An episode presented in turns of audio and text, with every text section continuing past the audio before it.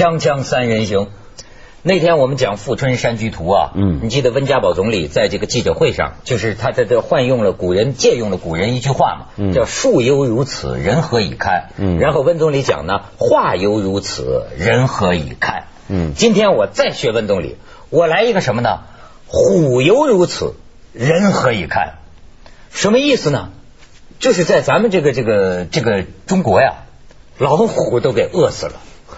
在呃，就是沈阳森林野生动物园，呃，这个事儿最近很很很轰动啊，嗯。就是三个月内饿死了，活活饿死十一只东北虎，嗯。然后我最新看到的新闻，就国家那个这个林业局啊，什么什么调查组进去了，进去了之后发现呢，这个死了的老虎，这个虎骨啊，被酿成一大坛一大坛的虎骨酒啊，有那个贵宾来了之后当送礼送给人这个虎骨酒，嗯这就是，但是这奇怪了，就是说动物园怎么能把老虎饿死？嗯这个事情啊，我给你看看相关的这个新闻报道。我我我我我们这个导演导演看看，一开始啊，呃，有关管理方面还不愿意说，说你说老虎饿死，咱们政府多没面子，政府给那么多钱。但是你看啊，二零一零年一月，四只东北虎死亡，原因出血性肠炎、心衰、肾衰、心肌炎。这四只老虎营养状态极度不良，身体消瘦，皮下脂肪枯竭。主治兽医说，从报告表述看，不排除长期饥饿的可能。你再看下边，这个先看老虎饿死是表象啊，嗯但是后来呢，你看这个动物园的这个员工啊，呃，目前只剩下一百四十五名员工，目前累积的欠薪一年半十八个月嗯，共计三百多万元。然后呢，三月十号，一百多名员工宣布不再工作，员工要求不发工资不干活。所以呃，有报道说那些天 喂老虎的都是干部去喂。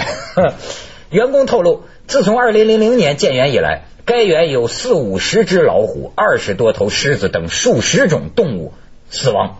哇据了解，该动物园成立之初共有动物六十一种一千零二十四只，而到今年二月八号，只剩下四十九种五百一十八只，这是死了一半啊！死了一半。嗯死了一，这家伙是动物园啊，还是屠宰场啊？这个不是国立的吧？不是政府成立的吧？这个动物园要害就在这个地方。要害就在这个地方。为什么说这这个这么这么这么复杂？我大体了解了一下，说过去沈阳那个大贪官叫穆随新，嗯在穆随新主政的时期，这个动物园本来是政府国国国立的呃动物园，嗯但是要跟那个什么民营企业私私资本家嘛，反正合合合呢，就是变成什么呢？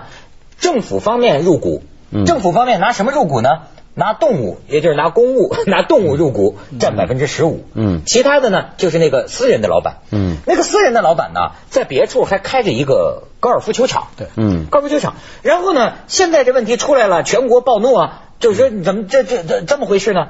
嗯然后你知道，居然有的员工就出去讨薪呐、就这这个这是员工私下里跟记者讲，当然是员工讲的，嗯说怎么可能饿死呢？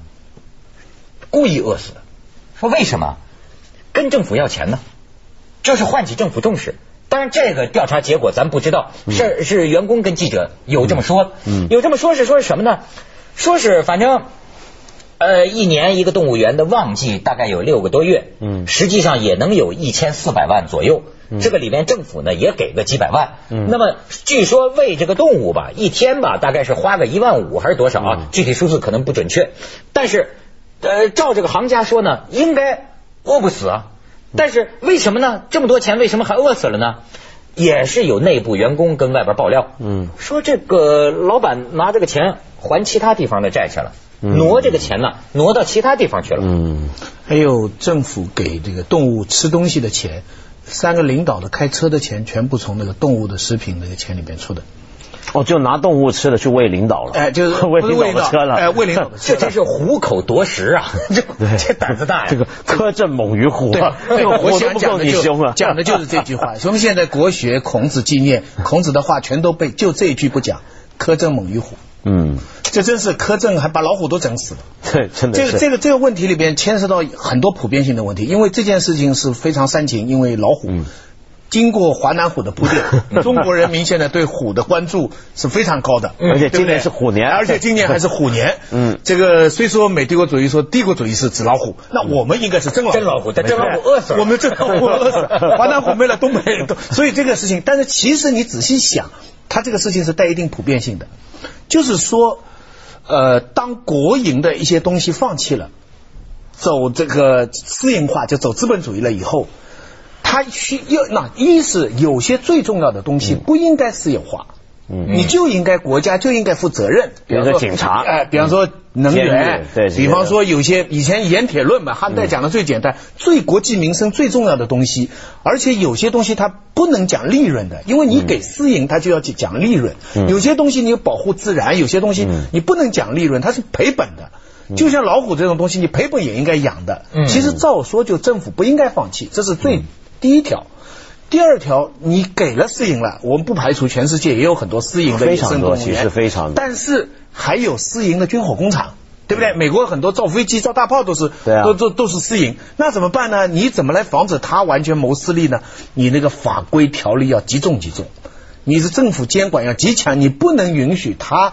你你要是一个私营的，你今天他把老虎养死了，明天如果我们的潜水艇也是私营厂造的，那这个到时候潜水艇就根本就浮在水面上，永远都下不去了。哎，但是你要这么说，咱这个法规啊，我再给你看看啊，嗯你你就看怎么比。动物园把老虎养死了，你但是呢，这个云南勐腊县大臭水村的村民康万年，人家冤不冤呢？对啊，非法猎杀呃一只这个印支虎吧，判了十二年刑，赔偿国家经济损失四十八万元。那么呃这个呃这个呃还有一个呃黑龙江这个农民啊张立晨孟庆玉在前些年吧呃呃到临近深山老林。偷捕了一只东北虎，结果俩人一个判九年，一个判五年有期徒刑。对，所以其实法规是有的，但是问题这个法规还不是子东老师刚才讲的那个法规，这讲的是什么？监管动物园的法规。就是因为呢，其实是这样的，你并不是说所有东西一定要在国家的掌控之内，国家资源在某种情况下你是可以让私人经营或者私人参股。但是问题是，假如它是个公共机构，像个公园啊这种地方，你需要有政府监管。就算它不没有一点公营成分，全世界有很多私立动物园，像比如说举个例子，香港的海洋公园啊，它里面也有海豚呐、有熊猫吧，对吧？嗯这也是个私人机构啊。但是问题是，这样私人机构它要有公共监管。对对你再私人的挣钱的机构，它也会有公共监管。只要是动物园，它就有一套法则，比如说你有没有虐待动物，你对动物怎么样，是否健康，这个卫生部门每个城市都有自己卫生部门，他会去。监控的，他会定定期检查的，所以说你这个里面啊，其实虽然说这个私人的业主啊对这个动物很不人道，但是坦白讲，市政府也是有责任。对你平常你这个动物，你有没有人定期去看？你怎么能够，比如说这个老虎饿死，不是一天两天饿死的啊？他早就出了事儿了，嗯说是去年十一月十三号，我到现在也闹不清到底死了多少只。去年十一月十三号，两只东北虎袭击一个。呃，工作人员、饲养员。是饿现在怀疑是饿极了，你们饿的他就吃人了吗？嗯。但然后被警察梆梆梆梆击毙，说从那之后，呃，就把老虎啊关到笼子里，呃，又加上据说他们解释的，说冬天非常寒冷，老虎也不适应这个、这个这种而且野生的动物园的老虎把它关在笼子里，它可能生活状态也大的免疫力下降，哎所以说又死了什么十二只，这是还啊，东北虎还怕冷啊？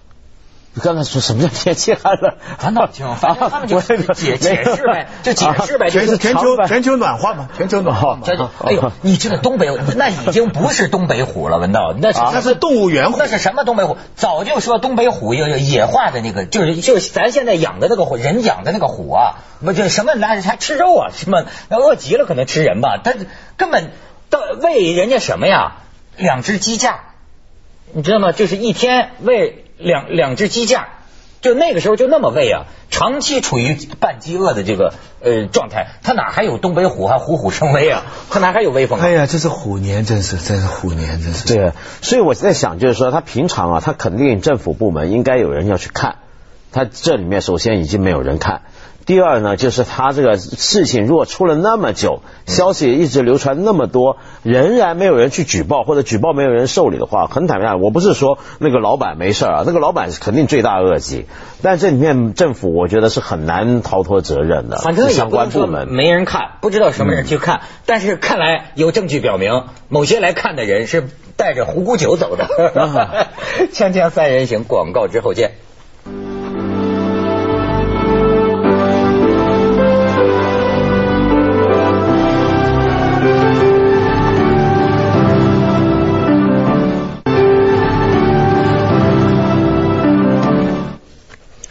我现在看一个材料说，现在野生的这个东北虎啊，估计就三百只了。嗯。你说这才一气儿给饿死十十几只，嗯。这三拨人其实都有责任，在我看来，一是你这个政府官员，嗯。你把这么一个野生动物园缺乏监管，包给私人，嗯。第二，私人经营者可能是贪财，嗯整天倒腾高尔夫球、高尔夫项目去了，嗯那个地方他就不不负责任，嗯对不对？这个是肯定是，而且更不要讲其中的钱的这个这个运作。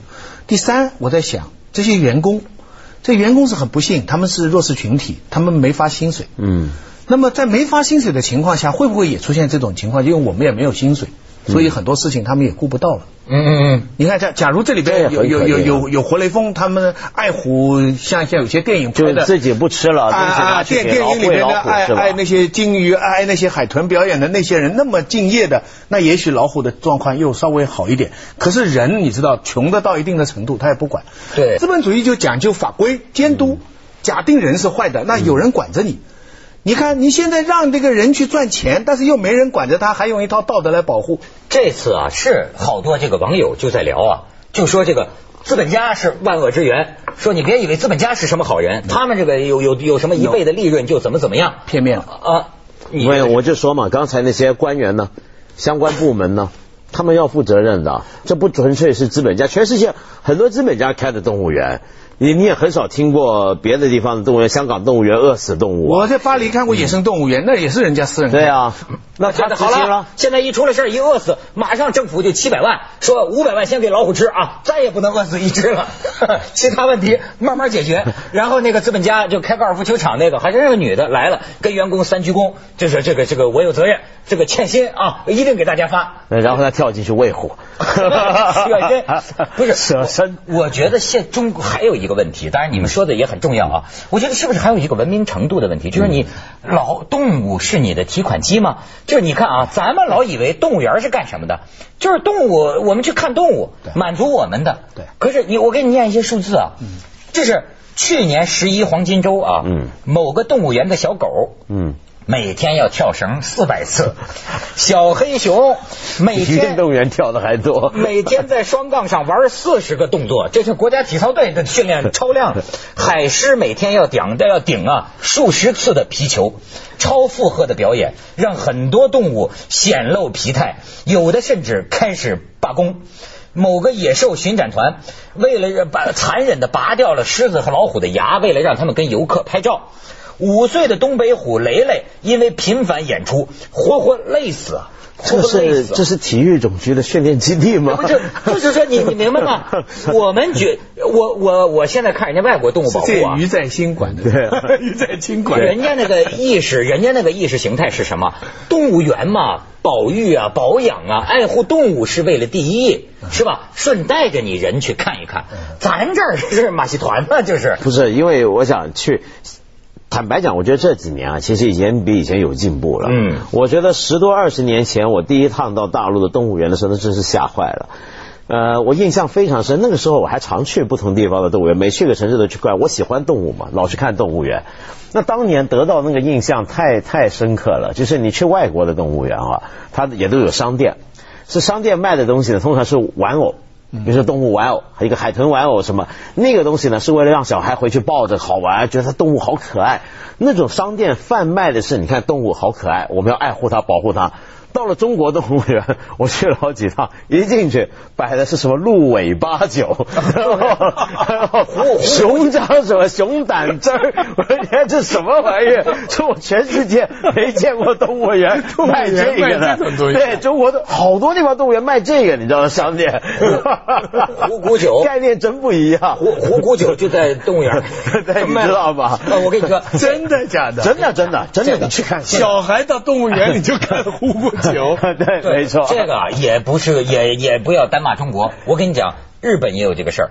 我这看了一个获奥斯卡奖的纪录片，叫《海豚湾》，听说过吗？哎，那个纪录片太好了，就是他就讲了，当年日本有个城市叫泰迪町，在那儿几千头海豚被围捕、杀害、屠杀，哎呦，那个惨呐！整个海湾都是红的海豚，他就是啊，在他们的海豚馆里卖这个海豚肉。嗯，你知道吧？所以这个这这个纪录片就讲啊，就是说海有这个这这个现在搞这个运动，这个人经常被抓起来，他到处偷偷的把人这个海豚馆里的海豚呢放出去，对，然后他就被抓。其实这个人当年就是干这个的，他说我用了十年的时间搞起这个产业，现在这个海洋馆、海豚馆、海洋公园、海豚表演已经成了几十亿的产业。他说，但是我生命中最后以后的三十五年却用来摧毁这个。产业，嗯，你知道他的一个体会是什么？他说为什么？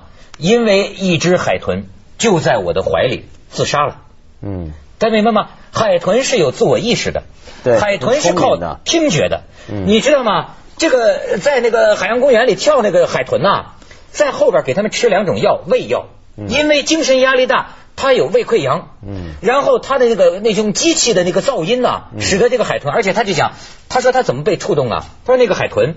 海豚的呼吸啊，跟我们的呼吸不一样。海豚的呼吸每一次吸气和呼气都是它有意识的，所以它就记在海里，最后吸了一口气就不吸气了，然后肚皮朝天沉入水底。他说第二天我就被捕了，因为我当时就把那海豚别的海豚放了。这是这个人的故事啊。咱们去一下广告，锵锵三人行广告之后见。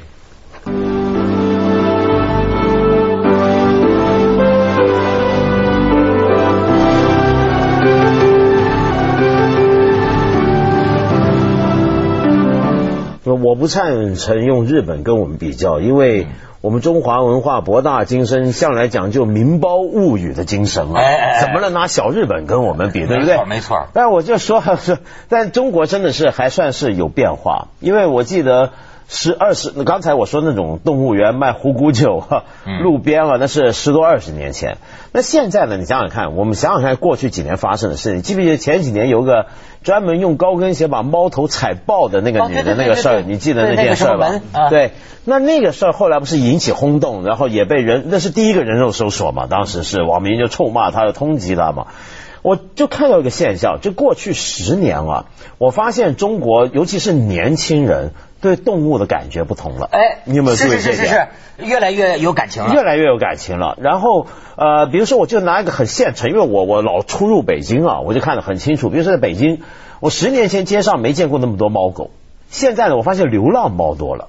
就有几个小区啊，经过一些小区，像清华附近一些小区，那边的人跟我说，他们是有些街坊就下去喂猫啊，怎么样？每天的猫在街上晃，以前没这个的。这说明什么？因为以前呢，比如说，要不就是不养动物，要不就动物你不管它，要不有猫有狗，说不定都抓了杀了。那现在不一样，现在我们开始容忍动物活在人的范围之内。还对，还善待他，真的是，我觉得最近感情不一样。最近网上也出一件事嘛，就是说有两个年轻人摔死那个狗啊，还是什么呢？哎，全体网民逼着他们承认认错嘛，就没错。但是吃狗肉还是相当普遍，也少了，我觉得还是我见过，我亲眼见过一个场面，就是说他们是养狗的，嗯，自己带着狗的，可是在饭店里还是吃狗肉。这不不矛盾，他觉得这个非常奇怪。我们从来不矛盾，可是问题是，我觉得还是少。你想想看，十多二十年前的时候，广州北京路那些最旺的那些街上，天天呐，这这街上就大街上挂着，你知道吗？我记得那是古籍书店旁边就有一家。然后呢，现在呢都不一样了。现在这个狗肉是躲起来，广州市里头不会让你这么吊着在街上让你瞧。哎，但是呢，这个你说的这个啊，有时候跟这个传统啊也有关系。嗯，那传统上中国人好像不像西方人对狗这种感情。呃呃那么强嘛。嗯，或者有感情但也能吃。但是现在我们 好像越来越在一个话语圈里了。嗯，就是我就就像你的感觉，嗯，中国的这个八零后九零后，那这这爱狗人士太多了，真不一样，喜欢动物了啊，就喜对就是喜欢动物，感情也不一样。所以你想想看这种事儿，你注意一下，像现在这个饿死老虎这件事儿。你换做十年前出来，不要说十年，光五六年前出来，一定会有一种言论。那个言论是什么？就是说，哎呀，还关心老虎啊？怎么不先关心人？我这么多员工都没工资，我家里什么什么？对吧？以前一定是这么说的，而且这种话是很多的。但现在这种事件里面说这种话的人开始少，因为归根结底，关心动物还是源源于关心人，它背后还是一个人道主义的一个普世价值观在起作用。人。家里为什么让小孩养一只狗啊？